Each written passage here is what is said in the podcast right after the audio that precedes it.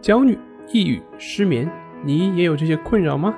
李洪福老师新书《情绪自救》教你摆脱的具体方法，快来读读吧。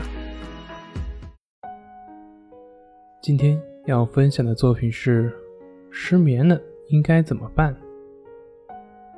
在生活中，经常会有人问我这样的问题：失眠了应该怎么办呢？我的回答就是：不怎么办。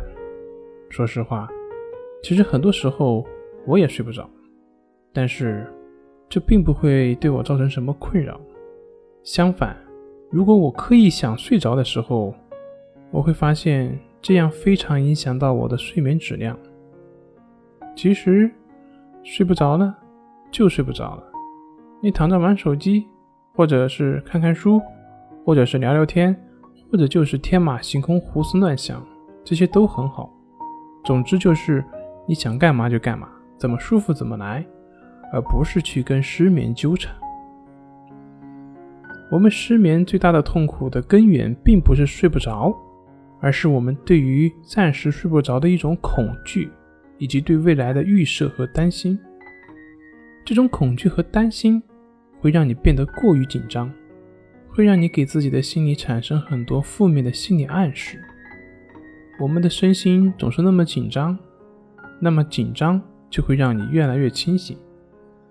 所以我们的问题就是，我们把睡觉当成了一个目标，一个非常重要的任务去完成。而我们所不了解的是，睡眠是一种放松之后所产生的现象，不是人的努力可以做到的。相反的是，你越努力，效果越不好。如果你长时间这样强迫自己入睡，那就会陷入到睡眠障碍之中。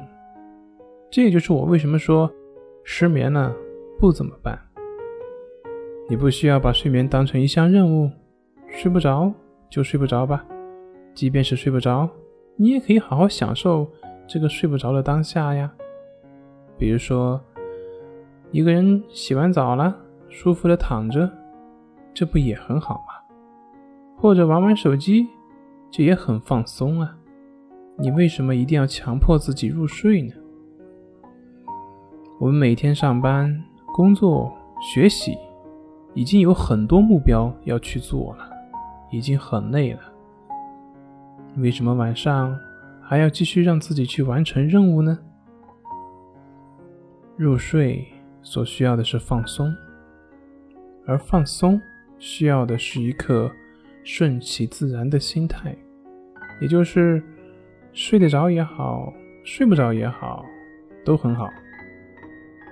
当然，理论说了一堆，估计要你真正去做到，也许对于某些朋友来说是比较困难的。